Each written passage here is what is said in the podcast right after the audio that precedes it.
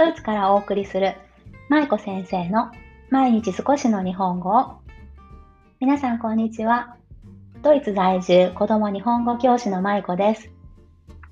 この番組は現役日本語教師で元小学校教諭である私舞子が海外で日本語子育てをする親御さんに向けて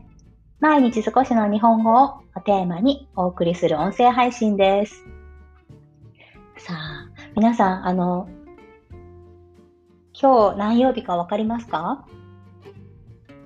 はい、土曜日ですよね。週末ですね。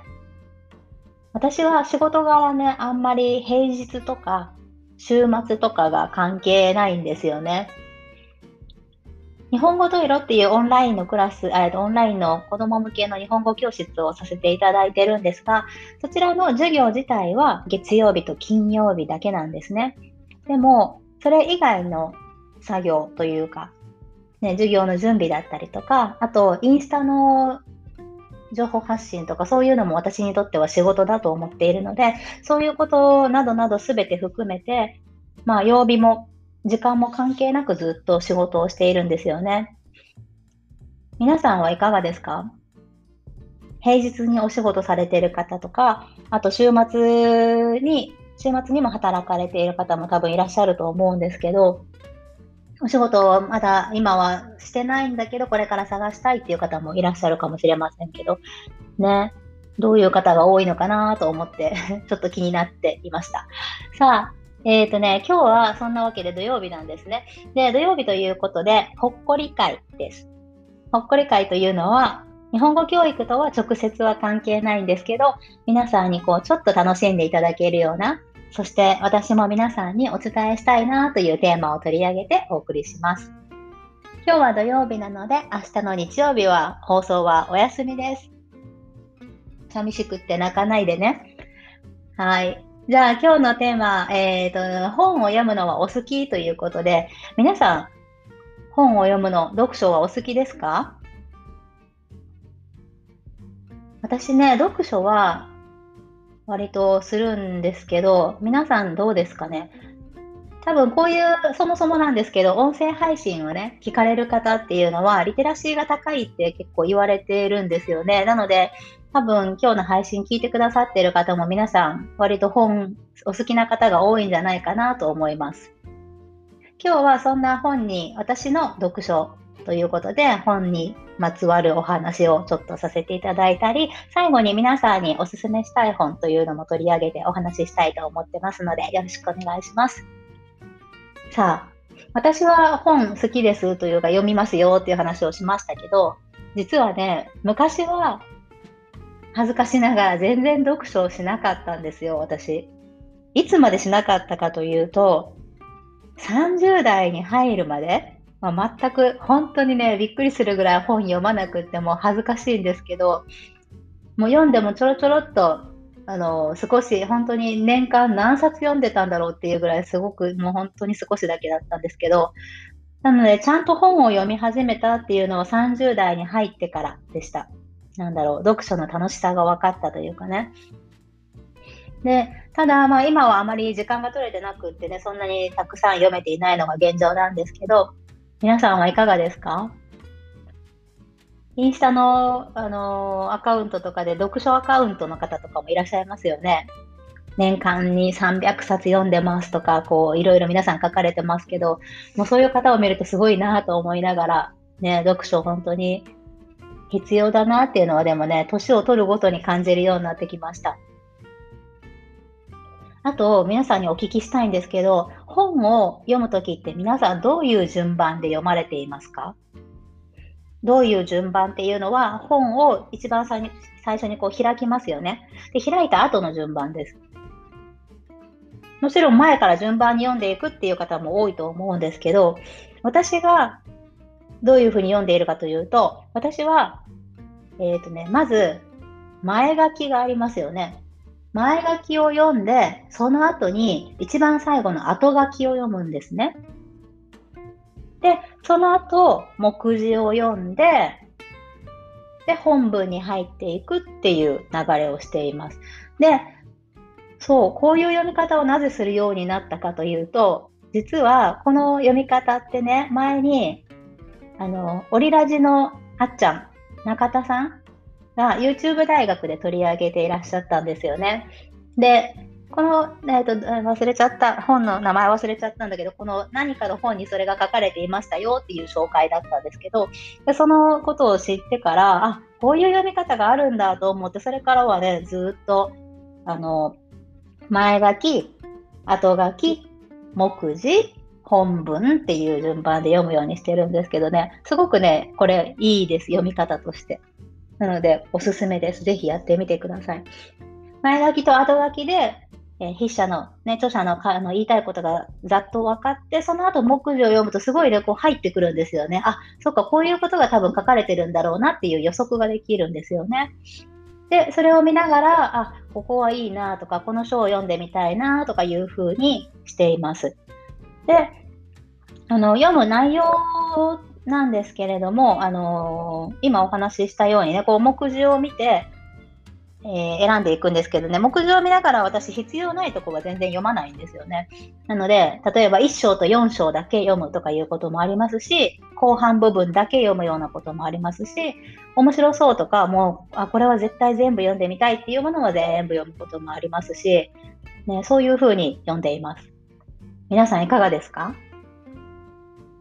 ちなみに、皆さん好きなジャンルの本ってありますか？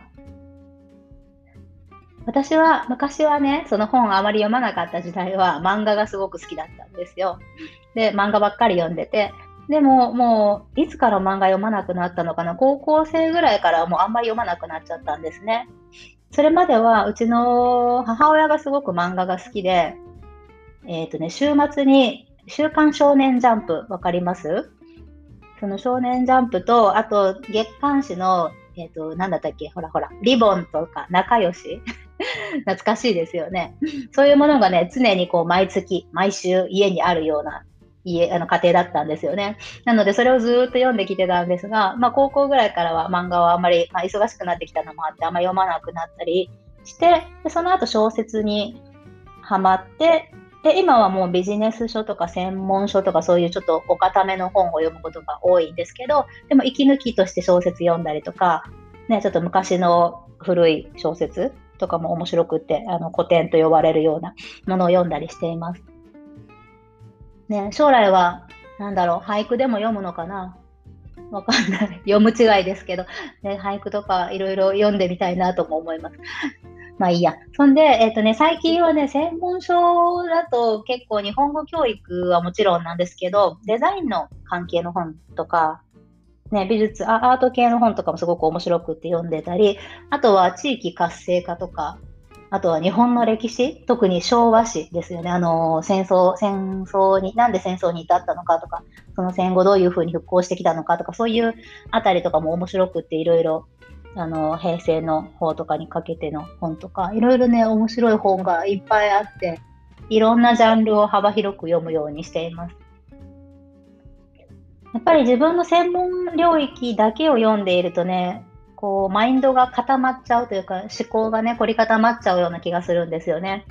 なので、私はできるだけこう、幅広くいろんな本を読むようには心がけています。皆さんおすすめあったらぜひ教えてください。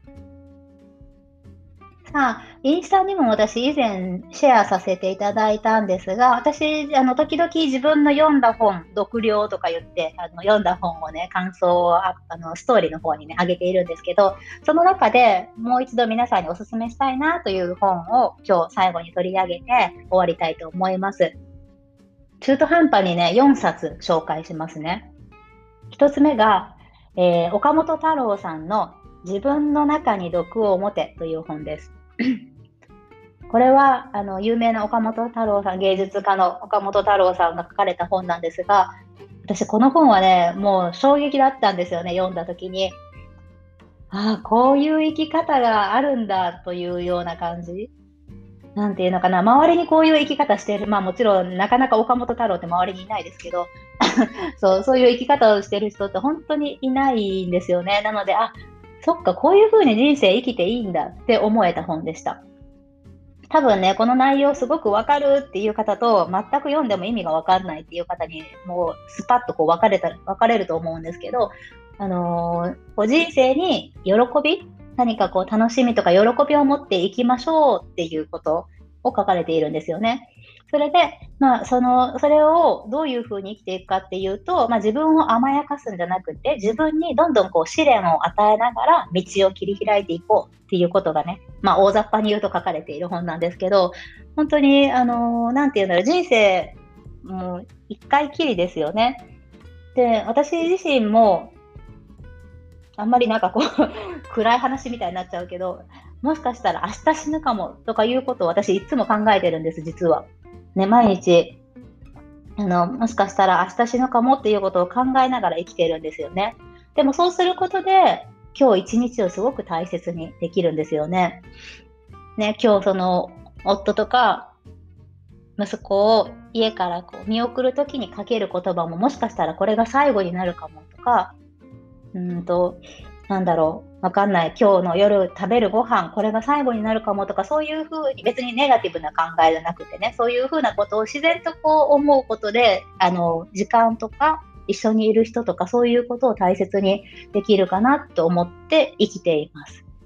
はい。それで、ま あ岡本太郎の自分の中に毒を持てという本はとってもおすすめですよというお話です。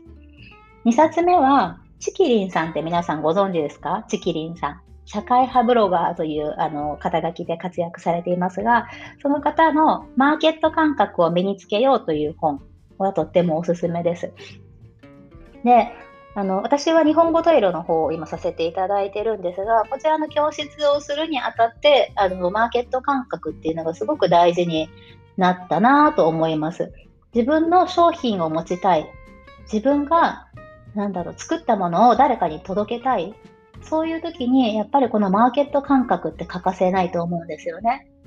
で、そういうことをこれからしていきたい人、自分で仕事を作っていきたい人、自分で物を売っていきたい人、そういう方にはすごくおすすめの本です。もうとっても面白いですし、チキリンさん私本当に尊敬してるんですけど、あの、ブログもね、とても面白いので、ぜひよかったら読んでみてください。で、3冊目が、川内有夫さんという方、女性の方なんですけど、その方が書かれた、パリの国連で夢を食うという本があって、こちらエッセイなんですけどね、この本も前に以前、インスタのストーリーで紹介させていただきました。で、こちらは、なんだろう、読んだ後にこう、すっきりするというか、あの、あー、なんかこれから頑張ろうって思えるような本でした。で、この方はあのタイトルの通りなんですけど、国連で以前働かれてた日本人の方で、で、国連で働くっていうことはどういうことかっていうことを内部の事情を交えながらね、いろいろと書かれている本なんですね。で、まあ、それ、その他にも私がすごく心に残ったのは、この方はパリにその時、当時住んでらっしゃったんですけど、あの、海外に住んでいて、日本の家族を失われる経験をされてるんですね。で、その体験をずっと読んでいたんですけど、私自身もやっぱりドイツに住んでいますので、日本の家族がいつ何があるかわからないっていう状況の中で今生きているので、ああ、こういう気持ちになるのかなっていうことをね、すごく感じながら読ませていただいた本でした。で、この本は表紙の絵もすごく素敵なんですよね。なのでよかったら皆さんこちら、パリの国連で夢を食うという食う、あの食べる食うね。はい。で、えっ、ー、と、川内有夫さんという方が書かれているので、よかったら読んでみてください。はい。最後に一冊。これは、片桐はいりさんの私の間とかというエッセイです。皆さん、かもめ食堂の映画知ってますか？映画でも、あの、本で、小説でもいいんですけど、このかもめ食堂の映画の方で、片桐はいりさんという方が役を演じられていたんですが、そのはいりさんの、が、えっ、ー、と、フィンランドの方でね、このかもめ食堂を撮影された時に、滞在されていた時のことをね、綴ったエッセイ集なんですね。で、まあ、それがすごくね、面白くて、もう私は肩を震わせながら読んでいたんですが、もう、あの、ヘルシンキが私すごく好きなんですよ。今まで何回か行ったんですけど、でもこのヘルシンキに帰りたいなっていう思いと、こう、バッチリマッチしたというか、もう読んでいたらヘルシンキに自分がいるような感覚になって読めました。で、すごく、なんだろう、ハイリさんのこうあったかいお人柄とか、そういったものも感じられて、サクサク読めるし、こうあんまり肩の力を入れずにね、あの読めるエッセイだと思います。なので、こちらもよかったらぜひ読んでみてください。私の間とかという本です。はーい。そんなわけで 今日はあの、取り留めもない話ですが、私のおすすめの本も含めながら、読書ということについてお話ししました。やっぱりね、昔は、あのー、本の虫とか言いながら、やって本の虫がになるのがいいなと思いながら、全然私本読んでこなかったので、すごくそのことについて今は後悔してるんですよね。小さい時からもっとあのたくさん読めばよかったなと思ってるし、やっぱり本から得る知識っていうのは、その他ネットですとか、まあ、人から聞く話とかそういったものでなくてこうきちんとしたあの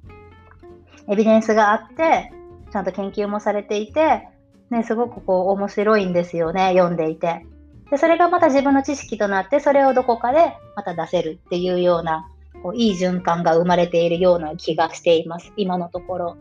で、まあ、今日のはあのサクッと読めるというかあの、なんだっけ、専門書ではないんですけど、すごく、それでも私の人生にはプラスになったなと思える本ばかりですので、よかったら皆さんも読んでみてください。はい。そんなわけで今日は本のお話でした。皆さんはどんな本がお好きですか？では今日も最後までお聴きいただきありがとうございました。舞子先生の毎日少しの日本語を皆さんどうぞ良い週末を。ほなまたね。